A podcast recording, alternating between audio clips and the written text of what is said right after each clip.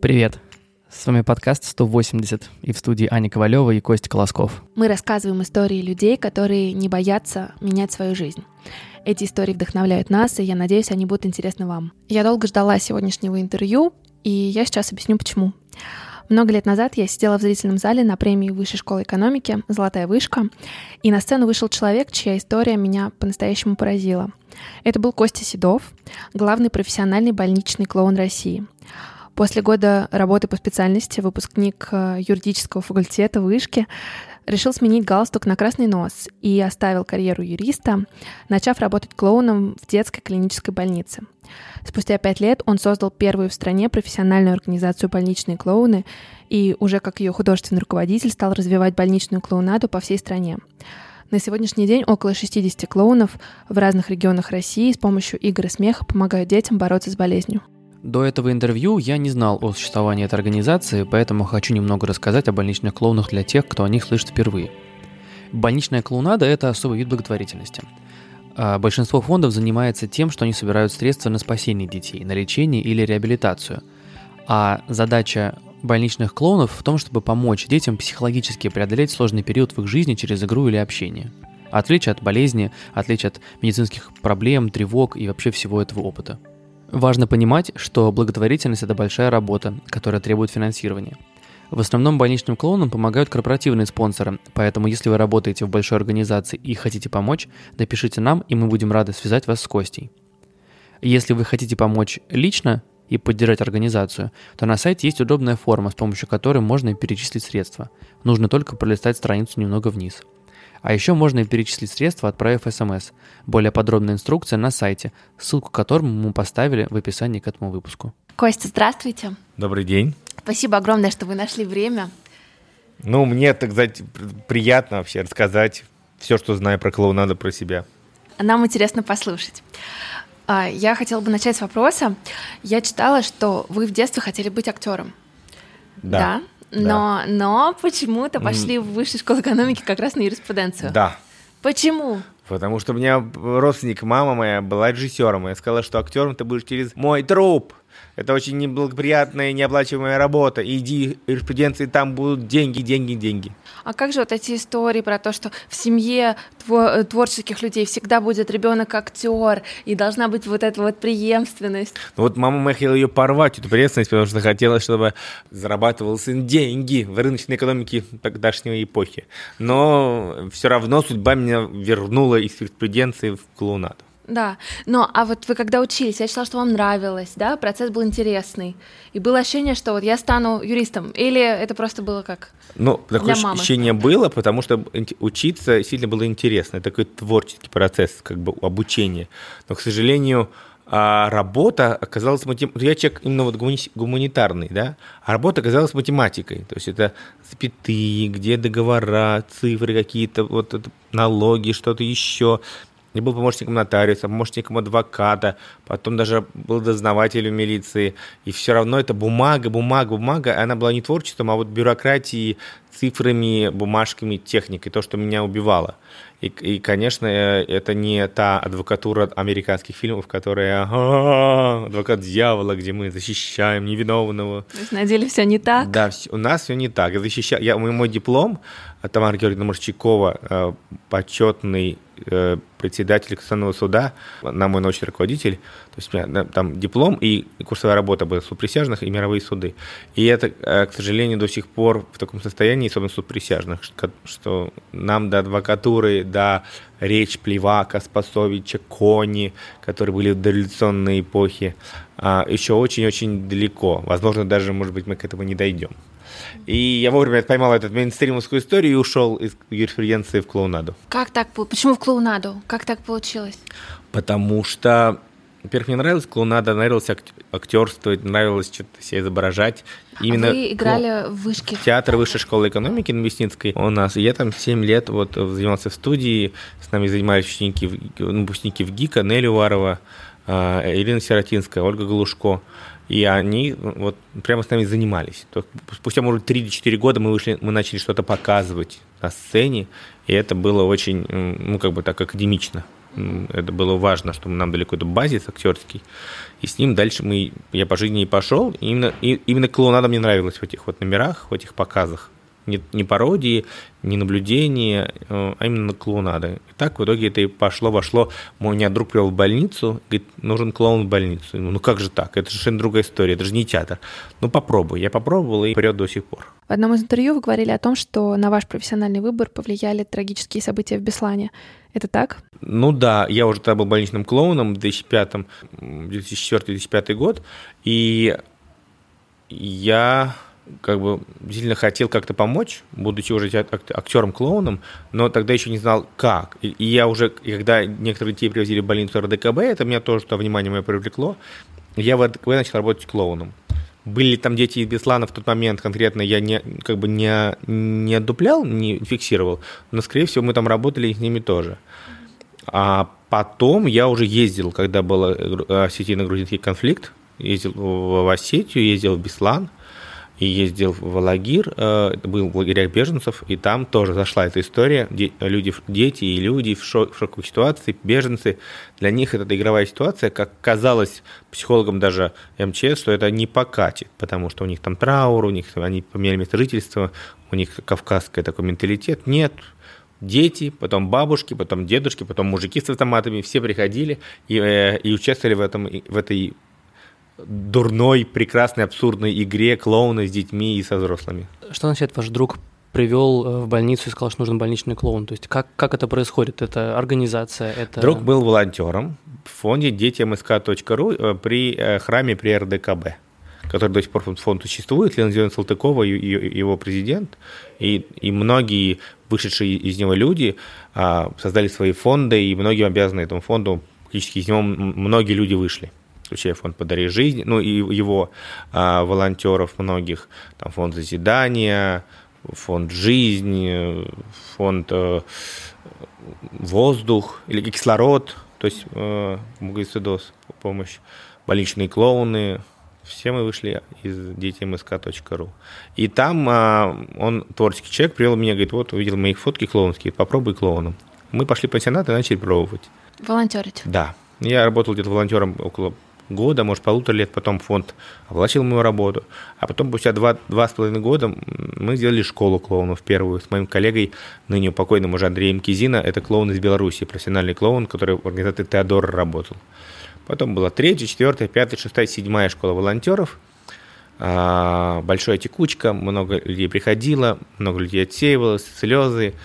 Э, а отсеивалась и уходил почему? Потому что выгорали, Выгорание, потому что да? непрофессионально, потому что были не, были не, много было не актеров. И в какой-то период времени, спустя там 7 лет, как я начал быть клоуном, я понял, что мне надо найти финансирование, стать профессиональной организацией. Профессиональные больничные клоуны, все профессиональные актеры, либо психологи клинические, прошедшие обучение, получающие зарплату. Это профессиональная деятельность. У нас есть сайт medclown.ru, где все это описано, и где мы постоянно собираем пожертвования частные, корпоративные, ищем спонсоров, доноров, чтобы деятельность была профессиональной, как во всем мире. Как в Голландии, во Франции, в Париже, в Бразилии, где угодно. Это профессиональная деятельность, которая не дается на откуп волонтерам, а именно профессионалам, которые регулярно, еженедельно, дважды в неделю по, по целому дню или по полдня ходят к детям а, в одни и те же отделения, дети их знают, они как бы ведут ребенка как клоуны угу. в этом отделении. Есть французский кодекс, да? Да, который мы перевели. Организация Рир Медсан его придумала, и мы его перевели на русский, адаптировали чуть-чуть, и, а, и им, ему следуем. Мы не обсуждаем историю болезни с ребенком, мы не берем никакие подарки, деньги, вознаграждения от родителей. Для родителей, врачей, детей и больниц это абсолютно бесплатная деятельность. Угу. Платят нам э, частные пожертвования люди, корпорации, которых мы убеждаем, что наша деятельность полезна, нужна необходимо детям в тяжелые моменты. Их лечения от онкологии, иммунологии, ортопедии или ожогов. И мы свято в это верим, и есть исследования чешские, бразильские, израильские о том, что это реально субъективная польза по опросу детей и родителей около 89-90%, а объективные были исследования в Чехии, лонгитюдные исследования, говорящие о том, что эффективность клоунов, фокусных групп были группы без клоунов, с клоуном, с одинакового возраста, одинаковых диагнозов. Ну так вот, 16-19% эффективность клоунов, а, группы, где, где были клоуны. Там и лучше ремиссия, и лучшие анализы, и так далее. А как проходит, ну, по сути, вот это вот, не знаю, выступление или вот у, у вашего участия как раз вот в выздоровлении ребенка? Да, но смотри, это как раз вот сразу, это не выступление, да, потому что я думаю, это клоун, это какая-то программа, это какой-то набор фокусов, шуток, мизансцен. Ничего, вот вы сейчас видели, а, ну не часто вообще, можно, можно это видеть в работе, если посмотреть, что это импровизация. И мы учимся импровизации о том, что да, у тебя есть клоун, есть какая-то маска, есть какие-то твои краски, но это ты, открытый ко всему новому, у которого нет никакого сценария, есть только партнер, есть статус партнера, что помогает ты белый или рыжий, ты босс или ты слуга, который рождает много конфликтов, много ситуаций интересных, угу. Это игровых. Как история со статусом. Да, белый, рыжий, да, да, да. И в этой ситуации э, белый начинает тему, вот спонтанно, рыжий поддерживает, в палате эта тема может заглохнуть, развиться в другую, развиться очень хорошо, развиться очень плохо. Клоуны очень гибкие, на главное, чтобы ребенку было интересно. Если ему плохо себя чувствует, он не хочет, мы уйдем. Если он предлагает там другую игру, мы перейдем в его игру. Мы не будем давить и показывать ему спектакль, который он не хочет. Мы приходим как бы к нему в дом, в его палату, и нам важно услышать, увидеть и заинтересовать его. Я вот читала как раз на Фейсбуке статус, что бывают случаи, когда дети говорят, нет, уйдите, мы сейчас не готовы. Да, да, да. И это, это часто? Да, процентов 10, может быть, 12 бывает. Подростков почаще, может быть, 15. А, но это их желание и это наша возможность из, из их желания реализовать. А родители как реагируют? И как вообще складываются ну, взаимоотношения? С очень хорошо реагируют. Некоторые думают, что мы какие-то клоуны-аниматоры или клоуны день рождения, пришедшие кому-то. Или что мы какие-то, ну, необязательные, безответственные клоуны. Но это единицы. В основном родители очень позитивно нас воспринимают, ждут, зовут. А, там папы иногда, которые лежат такие очень настороженные, у которых мама сказала им полная стерильность и врач нам разрешил. Мы же заходим сначала к врачу, с ним разговариваем долго, а, а, спрашиваем, какие есть пожелания, какие, может, есть тяжелые дети, какие есть интересные случаи, чтобы потом это в свою игру включить, если это, ну, можно включить в игру. И э, знаем по палатам, ходим, возраст куда-то нам нельзя, куда-то можно, и стараемся найти с каждым ребенком, родителем контакт. От 5, 3, 3-5 минут до 15 минут мы с ними работаем, как клоуны, как игровики. Мы рождаем игру здесь и сейчас. А это вот этот контакт, он бывает такое, что он рождается на втором взаимодействии? Бывает, бывает, когда ребенок боится, да. мы даже не входим в палату, он, а, мы уходим, а, мы уходим. На третий раз вроде клоун приходит, я плачу, он уходит, ничего более не делает. Ну, посмотри, что он, что он предложит. И потом уже, а, а, клоун, приходи постепенно, поэтапный. Поэтому важна регулярность профессионализма клоуна, что регулярно, постепенно находится с ребенком, он тебя, в конце концов, допустит. Там есть 1%, там, два случая за мою 15-летнюю практику, когда э, была реальная клоунофобия. Ребенок никак не мог преодолеть страх клоуна. Видимо, была какая-то травма в детстве, Наверное, аниматор да. захватил за руки и все. И он ни в какую. Я в это отделение в это время обходил. Я звонил, узнавал, если там этого ребенок, и обходил это отделение. Но это два случая за 15 лет. А как вообще выглядят больничные клоуны? Вот с красными носами, да, да? все в вот, белом гриме? Вот так может выглядеть больничный клоун. Только ботинки клоунские, оранжевые штаны, рубашка, есть какая-нибудь бабочка, шапочка, открывающая волосы, нос. Ну, где-то конопушки, может, какие-нибудь розовые щечки, все. Никакого сильного грима у нас нет. Нос, который дышит, который как родной уже за 15 лет. И только внимательность, реакция, партнерство, готовность к импровизации, готовность ко всему. Даже если тебя пошлют в жопу. Хорошо, я там уже был. Но я скажу еще раз. Даже жаль, что у нас аудиозапись. Да, нос я снял. Да. Теперь. Как, получается, происходит взаимодействие с ребенком? А, вот как вы к нему... Вот мы входим в палату. Да. Есть вариант того, что мы входим и сразу ждем что-то от ребенка. Мы понимаем, что от него что-то можно ждать. Он взрослый, ему 8, 7, 9, 10, 11 лет. И мы такие, опа, что ты нам предложишь? Ну, внутри. Но если мы знаем ребенка, мы знаем, что он предложит. И тогда он предлагает, и мы начинаем историю развивать. Давай, давай в это, давай в это, да, да, а давай я его туда, а он давай я его туда, а давай это. Либо мы приходим с историей, мы мало знаем ребенка, он новенький. Давай предлагаем ему вот игру. Он говорит, нет. Другую игру. Нет. Третью игру. Да, развиваем эту игру. Есть третий вариант. Мы входим в палату вдвоем, и мы как бы не замечаем ребенка. Мы, мы знаем, ему не годик, не два, он не испугается. Ему То есть у вас просто, своя просто игра, входит два куска дебилов. Да? И что-то делают свою игру. мы ориентируемся на ребенка. Понятно, что если он заплачет, мы как бы отреагируем или уйдем. Ну, он, он какой-то полный абсурдный бред, который мы понимаем, мы взаимодействуем с партнером, все хорошо, поддерживаем друг друга. В какой момент мы... Ой, ты тут? А, ну, ладно. Продолжаем историю. Он может смеяться, мы тогда развиваем. Он может вернуться, мы тогда закругляем. Он может сказать, заплакать, мы там и закончим. Он может сказать, что вы тут делаете? Мы такие, что мы тут делаем? А ты кто? И эту историю перевести на него, если он хочет этого внимания, да? Можем дать ему внимание, можем не трогать его внимание, можем работать друг с другом, чтобы нам было интересно, и это будет интересно ему. То есть очень много разных есть провокационных и непровокационных историй, которые можем использовать, зная ребенка, не зная ребенка, ожидая от него чего-то или не ожидая от него чего-то.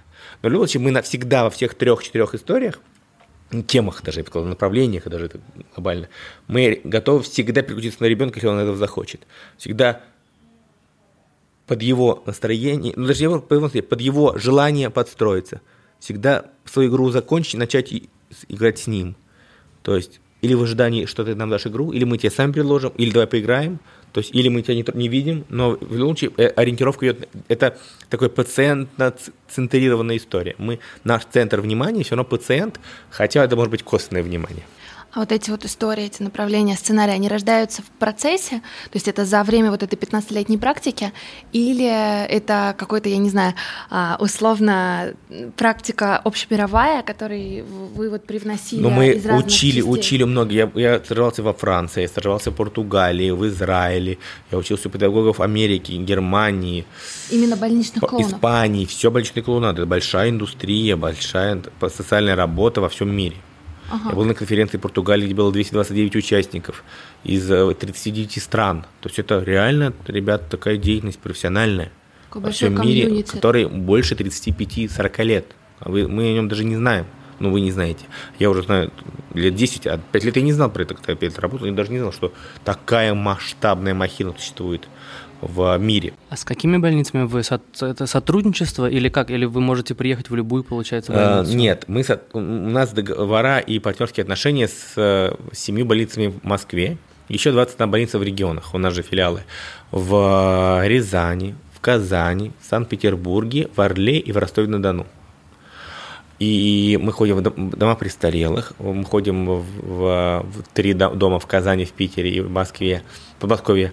Мы ходим э, на, в хосписы и паллиативные центры, детские и взрослые, но это тоже не часто, где-то раз в квартал.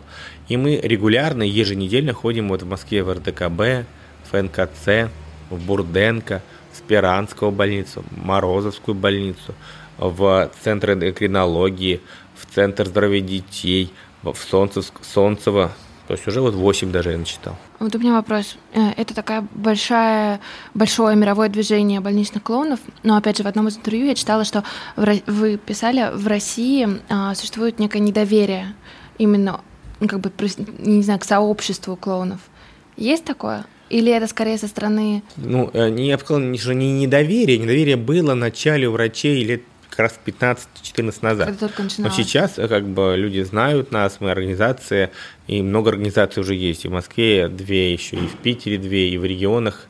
Это полезная социальная деятельность, которая не вредит, помогает, разгружает достаточно, ну, если делать профессионально. Ну, конечно, да. У всех есть ошибки, на всех можно обидеться, если там кто-то не так что делает под маркой клоуна, больничного там или другой. Но суть в том, что я бы сказал, что допуская полезность, веселость и нужность профессии, а, все равно существует какой-то блок о ну, несерьезности, и что эта профессия должна оплачиваться, эта профессия должна быть профессией, затем нужна организация, что-то вы слишком делаете все серьезно, дайте детям нормально болеть, там что-то еще, куда вы лезете. Мы никуда не лезем. Мы пытаемся улучшить качество жизни уходящих, тяжело больных, детей, пожилых, паллиативных, хосписных, онкологических больных – в разных стадий, эти, вот то, что я уже назвал, лечения, госпитализации, паллиатива, хосписа и так далее, и, а, улучшить качество жизни через творчество, через игру клоунскую, через игротерапию, через вокальную терапию клоуна. Мы поем с ними, мы танцуем с ними, мы играем с ними. Где дети наши партнеры по игре, партнеры по радости. И это история, которая, безусловно, мне кажется, дает ресурсы и детям, и родителям, и врачам. И это а, Отрицать это является глупостью. Но чтобы это дело делать профессионально, чтобы э, эмоции, профессионально поддерживать качество жизни, улучшать, это должны быть не волонтеры, а регулярные профессиональные актеры. Потому что волонтеры выгорают, не получают отдачу, уходят и работают, мягко говоря, непрофессионально.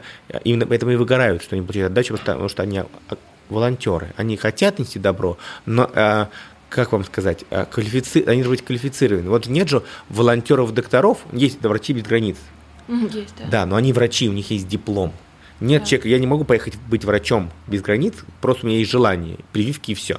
Я не, не врач, у меня есть квалификация. Так и больничный клоун. Ты идешь к больным, тяжело больным детям, которым нужно особый подход, особая игровая техника, а, а, знание санитарных норм, психологии и так далее. И тогда ты сможешь квалифицированно им помочь. А не просто так, я одел нос и пошел. А вот, кстати, я одел нос и пошел. А вы помните свой первый день? Помню, прекрасно помню.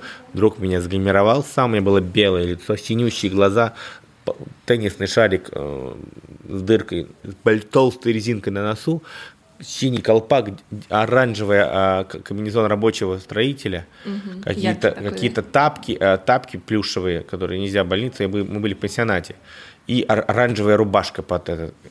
И я вот шел. Страшно было? Было страшно, что я с ним буду делать. Я с ними играл в крокодила, они, возил их на спине, на шее, рассказывал какие-то истории, и мне казалось, что, боже мой, это провал. 20 минут я даже идти не смог занять. А когда я вышел, он говорит, какие ты два часа там был. Время пролетело быстро, я был весь мокрый насквозь. Но я получил удовольствие. Я помню, что мне казалось, что они смеялись, они смеялись, они со мной играли. И было человек 8-9. Они смеялись, играли. И родители смеялись, играли. И у нас получился контакт с первого раза какой-то такой, не тотальный, но как бы это было как анимация все-таки в игровой, но это был контакт. И дальше начали уже регулярно и приходить дальше потихонечку, потихонечку начал, начался регулярный выход. А когда пришло понимание, что нужна профессиональная организация? Когда я понял, что обучение волонтеров и текучка в 90 человек из 100 это силы не дает. Нужно набирать, и нашел спонсоров, ребята, друзья мои, это выпускники высшей школы экономики, они как раз поддержали меня финансово. Угу. Я а сложно было объяснить, чем вы занимаетесь, почему это важно, для кого это нужно? Для спонсоров? Им было несложно. Сейчас для спонсоров, для некоторых сложно. Сложно объяснить. Некоторые даже говорят, что мы будем помогать другим детям, слабовидящим, там, а, адресная помощь. Вам, наверное, нет, потому что, ну, наверное, вы должны быть волонтерами. Ты так удивляешься, человек помогал тебе много времени, ты отчитывался, все было... Но вдруг потом как-то вектор изменился, и кто-то кто-то кто неправильно тебя понял, точнее, не, просто не глубоко копнул и понял, что не хочет давать на этот день, хочет более такой действенной помощи. Но это его право, но на самом деле, я уже говорил, деятельность профессиональная, деятельность, имеющая отчетность, границы, э, имеющая правила, имеющая регулярность, системность и имеющая эффективность, она помогает детям. Это преподают и воспитатели, и дефектологи, и учителя, и врачи во всех больницах, и родители.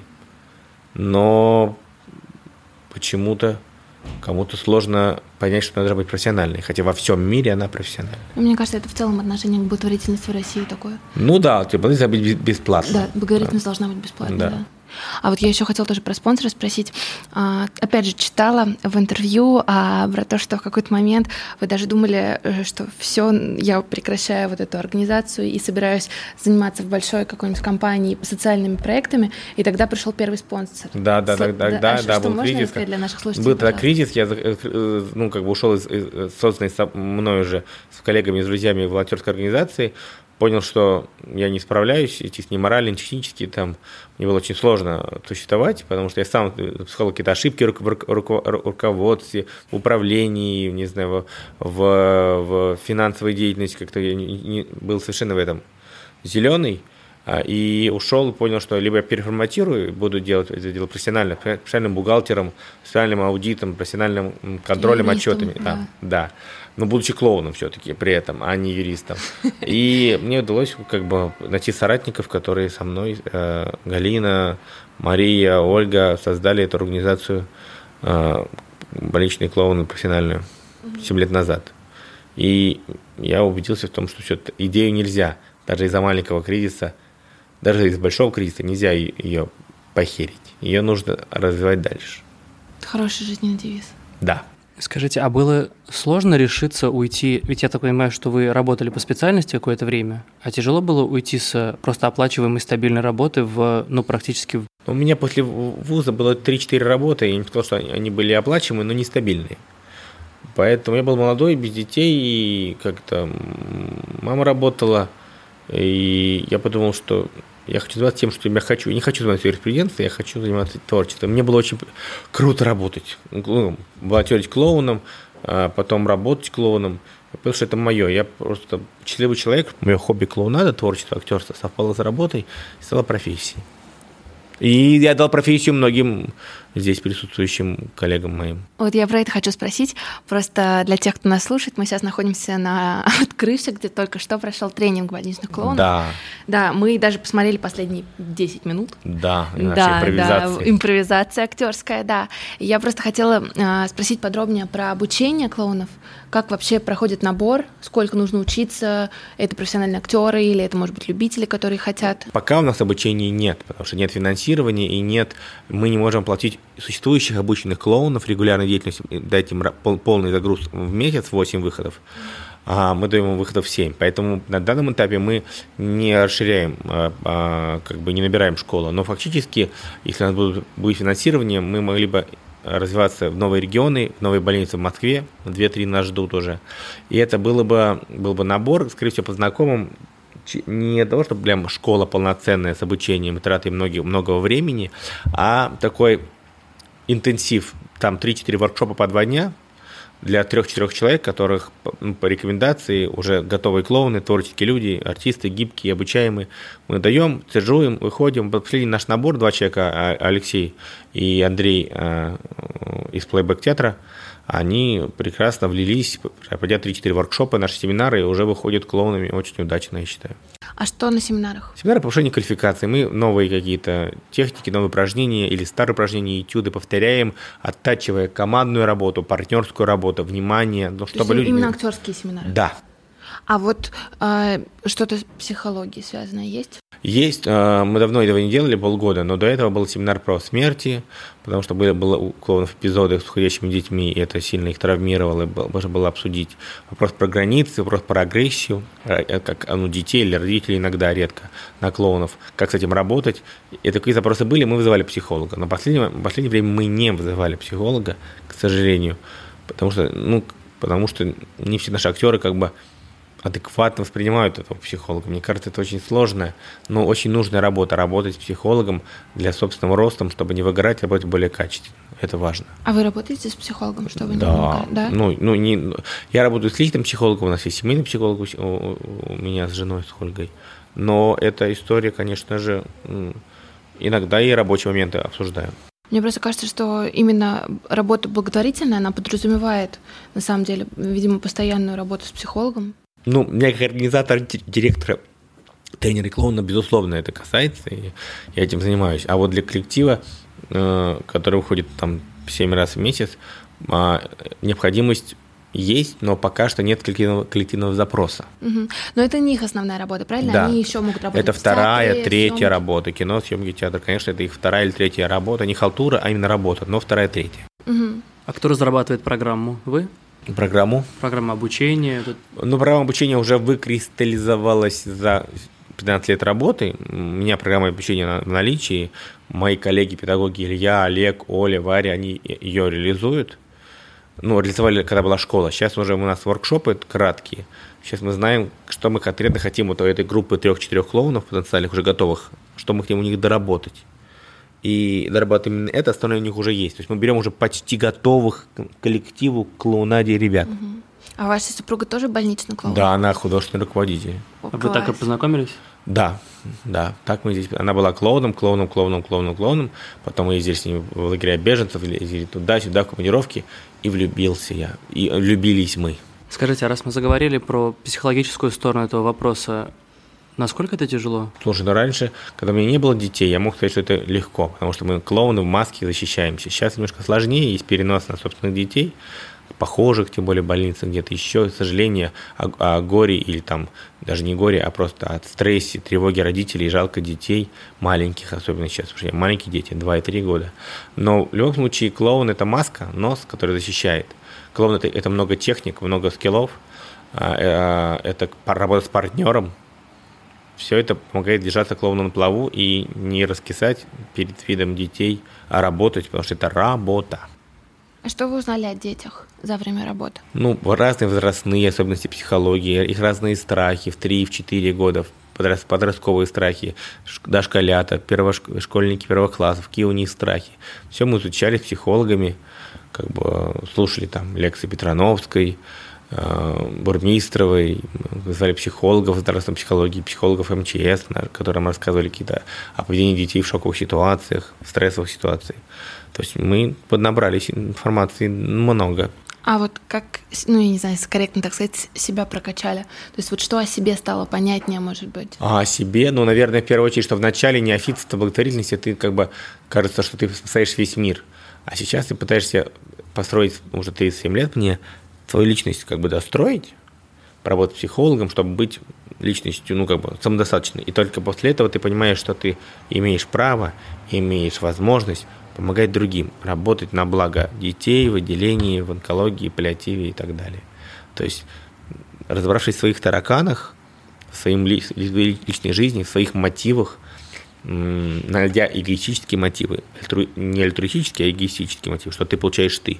Ты лучше этим мотивируешь себя и работаешь гораздо лучше, чем просто желание нанести добро или подчинить счастье. А, а вот эгоистические мотивы это тщеславие или что? Нет, что получает клоун в работе с детьми? Навык импровизации, а. постоянный контроль со зрителями, контакт, рост актерского аппарата, легкость в импровизации на кастинге, постоянные семинары, работа в паре, интерактив, угу. в том числе и славу с точки зрения Фейсбука, благодарности в социальных сетях, в Инстаграме, вывешивая фотографии разрешенные, там, а, ты получаешь благодарность, поддержку в своей работе и пиаришь много, эту много деятельность. Благодарят. Много. Вот на Фейсбуке, да? Да, благодаря этому. Если бы каждую благодарность монетизировать, мы бы уже, наверное, наш бюджет был бы около 100 миллионов долларов. А вы собираете пожертвования? Собираем пожертвования, но они в 100 миллионов раз меньше, чем. Понятно. Ну, то есть основная, как бы, ну, условная надежда на спонсоров, где есть периодическая помощь. Да, регулярная периодическая помощь. Либо автоплатежи, либо... На сайте medclown.ru там есть все возможности автоплатежи, PayPay, подключить ее. И... А мы поставим э, ссылку в подкаст, чтобы люди могли Спасибо, зайти. да, medclown.ru, да-да-да. Да. А поддержив... э, с теми детьми, которые выздоровели, поддерживается контакт какой? Тут двойной э, контакт, если они хотят этого, мы как-то ну, ВКонтакте, в Фейсбуке с ними ну, ВКонтакте поддерживаем. Но обычно люди выздоравливающие хотят забыть эту историю своей жизни, и спустя некоторое время, они 5-6 лет, они могут, будучи подростками, уже взрослыми, написать, типа, помнишь, ты там меня веселил в ТКМ, и ты, конечно, общаешься, контактируешь. Но так, чтобы свежее желание общаться с клоуном у детей нет. Они самодостаточны, они уезжают в регионы, выздоравливают, общаются с сверстниками, возвращаются в обычную жизнь. И как-то самим писать, напоминать о себе мы не считаем нужным. Ну и напоминать о себе, это значит напоминать о болезни. Правильно. Вот и поэтому мы это и не делаем. Как при, просто привязанность. Я так понимаю, что, конечно, с годами э, профессионально уже эта привязанность уходит. Привязанность. Она вначале появляется. Она у меня вначале была очень много, я помню, много-много детей, ушедших по именам. Но моим клоунам в нашей, моей организации пока что нам дается коллективной, командной работой, парной работой, работой с психологом, работой по на семинарах. Это, этот стресс немножко снимать. У них, они каждый раз у них, у них очень часто разные отделения, разные больницы, и у них нет момента ну, проникновения в судьбу, в жизнь ребенка. В Питере так было пару раз, там, в Ростове пару раз – когда узнавали тяжелую историю лечения ребенка, клоунов немножко их так шатало, и как бы я, мы давали им перерывы, давали им психологов, они отдыхали и возвращались снова в работу, чтобы не было выгорания, важно остановиться. А уходили клоуны, если после летального исхода они могли Нет, такого не было, чтобы уходили после летального исхода. У нас страна героев, и клоуны идут люди героического архетипа, а, и которые создают все сложности и сами их преодолевают героического, бунтарского, шутовского архетипа. И это история про, про преодоление. Были клоуны, которые понимали, что они вот выгорели творчески, что они ничего не могут дать детям. И один вот Давид нас ушел так э, в, в актерство, потому что уже работал 3-4 года и уже в холостую. Были люди, которые понимали, что ну, это они халтурят и не подключаются и уходили. Но большинство клоунов а, растут над собой, делают гигантский за 2-3 года рост, как клоуны, как, а, э, как э, персонажи клоунские, как партнеры. И актеры, как актеры, как актеры и, да. и отчасти психологи, и это, безусловно, может быть, их и удерживает, потому что они растут сами, ну, как бы личностно в этой, в этой работе. А какой главный урок, а, может быть, а, дала а, работа больничным клоунам? Ну, и то, что это работа, то, что это профессиональная работа, и то, что, которая должна быть оплачена, потому что иначе человек не подпитывает себя никак другим мотивацией, и он понимает, что он может пойти, а может не пойти. Может не пойти с этим партнером, выбрать этого партнера. Ну, как бы начинается вкусовщина, начинается. А когда ты получаешь денежки, очень маленькие денежки, но ты понимаешь, то есть небольшие, не сказал маленькие, небольшие. Но ты понимаешь, что ты, у тебя есть обязательства за эти деньги выйти столько-то раз тем-то партнером по графику, по плану. Люди собираются, организовываются. И тогда это работает системно, регулярно, профессионально и качественно. Эффективность KPI в разы выше, чем когда это человек, который ничем не обязан, волонтер, хочет, ходит, хочет, не ходит. Вот мы поняли за счет опыта моего волонтерского и профессионального, что профессиональные организации это реально работает. А сколько у вас сейчас клоунов? В Москве 29 клоунов, и в регионах еще около а, 21 клоуна. Получается 60. Ого, это много. Это в Голландии 80 клоунов, которые работают во всей стране. Ага. Во Франции в четырех городах около 70.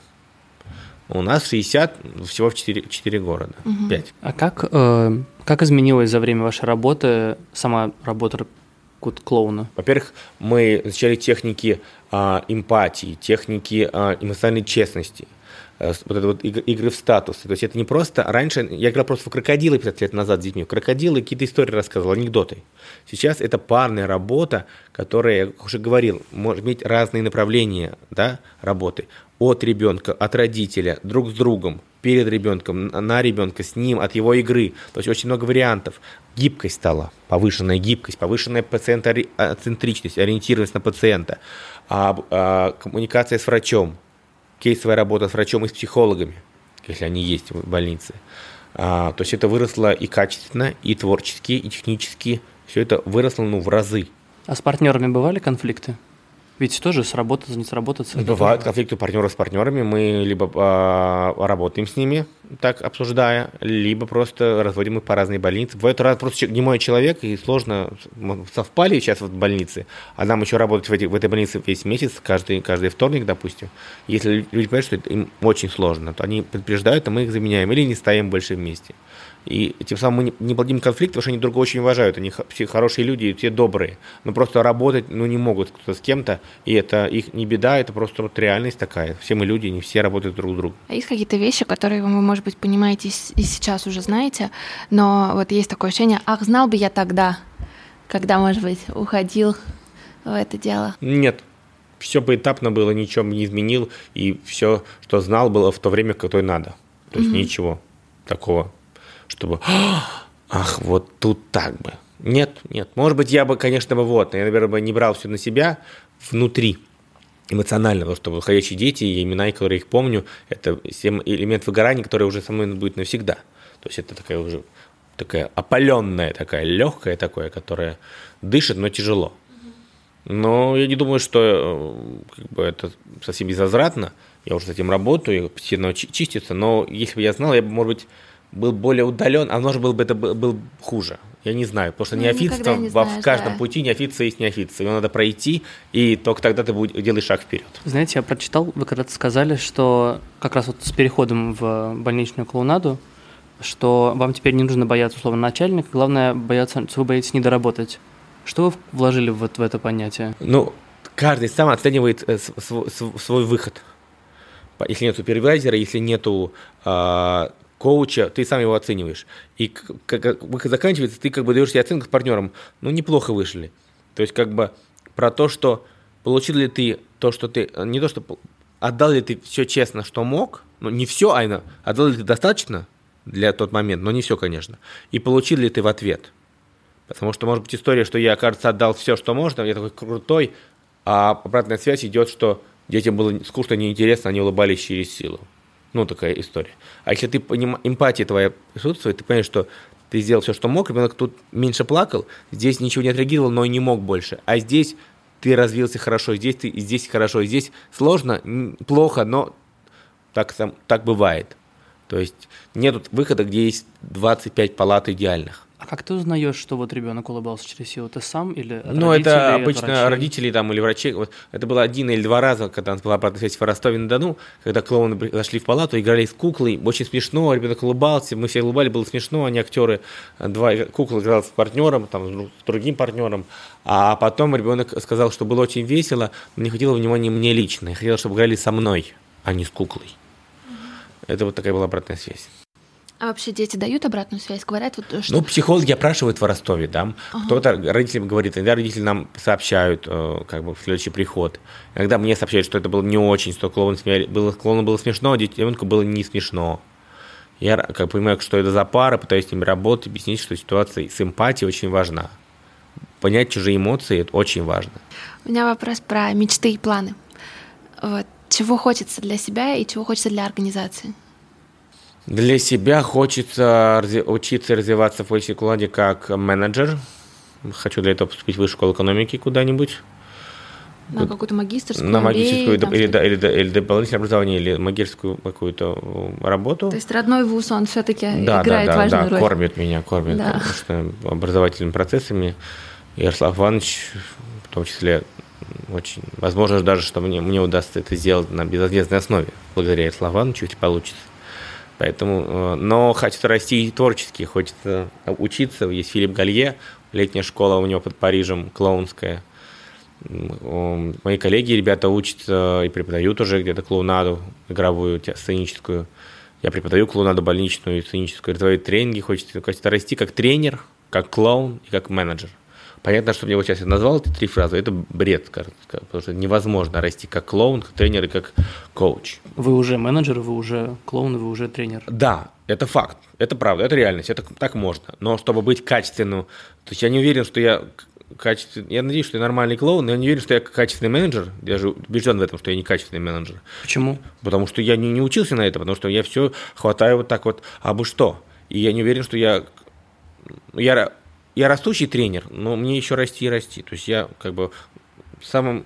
Раз, раз, как клоун я, да, где-то на какой-то ступеньке выше. Как тренер я чуть-чуть ниже, а как менеджер я еще ниже. Я хочу расти во всем, и это на самом деле какая-то утопия. Мне кажется, нужно выбрать что-то одно или хотя бы два. А почему вы считаете, что вы плохой менеджер? Учитывая, что организация уже столько лет надержится на... А у организации постоянный дефицит бюджета, у нас постоянно не хватает спонсоров, постоянно не хватает э, профессиональных людей. У нас вот сейчас появился, появится, надеюсь, специалист по SMM, а, есть специалист, э, у нас есть специальный директор, есть бухгалтерия на аутсорсинге, и все. И специалистов административной такой деятельности фандрайзинговой никого нет, и, и очень тяжело найти. Ну, как творческий менеджер, как арт-директор, неплохо, я считаю. Я выстроил систему. Есть и люди, делегируют полномочия, и худрук есть, и староста, и как бы психологи. А вот как менеджер в плане фандрайзинга, пиара, SMM, это все вообще как бы в застойном периоде, честно говоря. А вы с другими фондами сотрудничаете? Вот нужна помощь. Нужна помощь, Решковский, ну, ну, как бы мы хотим попасть на их платформу. А... Скоро попадем, мы сейчас вот сайт приведем в порядок, попадем на их платформу, и возможно, что будет тоже какой-то приток частных пожертвований с них. Ну, мы дружим с чуть так шапошно. Мы работаем с пациентами многих фондов. Фондом Вера, фондом Подари жизнь, Созидание, а, Дети Белла, а, Дом с маяком. Иногда мы как бы пользуемся этим, чтобы рядом с крупным брендом да, появился наш бренд «Больничные клоуны» и помогаем. Но нам нужно развивать свой бренд, конечно, и свои больницы, свою работу. Мы, чтобы не превратиться в ивент клоунов, а хэппи клоунов, а оставаться профессиональными больничными клоунами, помогающими, улучшающими качество жизни детей, родителей и медперсонала в больнице регулярно на профессиональной основе. У меня вопрос, наверное, на самом деле от наших слушателей, потому что нам часто задают э, его. Как найти свое призвание? Может, как совет найти какой-то? свое призвание лучше, во-первых, в раннем возрасте, лет с 20 до 27, когда у тебя нет детей и семьи, Потому что потом уже с этой, найти свое призвание, уже если это ущерб семье будет, это будет хреново. Я нашел свое призвание, когда мне было 25. Угу. И оно позволяет мне зарабатывать деньги, небольшие, но деньги, которые содержат меня и мою семью. Вот мне повезло. Если ваше призвание не позволяет вам зарабатывать деньги на семью и на себя, то нахрен такое призвание? Тоже правда. Гру, как бы грубо это не звучало. Мне повезло. Кто-то занимается нелюбимой работой, зарабатывает нормальные деньги э, и не жалуется. Это честно. А многие не хочу никого осуждать, занимаются нелюбимой работой, жалуются и не меняют ее. Да, таких очень много. И это очень грустно. Я могу только об этом сожалеть, что люди так решили себя заковать в эти оковы. Но, возможно, у них были какие-то мотивы. И мне, мне повезло, честно, что мое хобби, мое призвание, мое служение и мое желание совпали с работой, которая многие люди поддерживают финансово, спонсоры, частные пожертвования, которые есть команда, которая работает регулярно с детьми и повышает качество их жизни. Спасибо огромное. Спасибо. Вот. Спасибо большое. Да, и удачи больничным клоунам. Спасибо. Спасибо, что послушали этот выпуск. Мы с Костей очень ценим обратную связь и будем супер благодарны, если вы запостите в сторис Инстаграма то, что вы слушаете наш подкаст. Чтобы я вас не потеряла и увидела ваши комментарии, а, отмечайте меня, Аня Ковалева, подписывайтесь и обязательно отмечайте наших гостей. Нам всем очень интересно, что вы думаете об этом выпуске. А еще у нас есть телеграм-канал и корпоративная почта, которые тоже можно найти в описании к этому подкасту. Пишите нам, мы всегда на связи. Спасибо. Производство Brainstorm FM.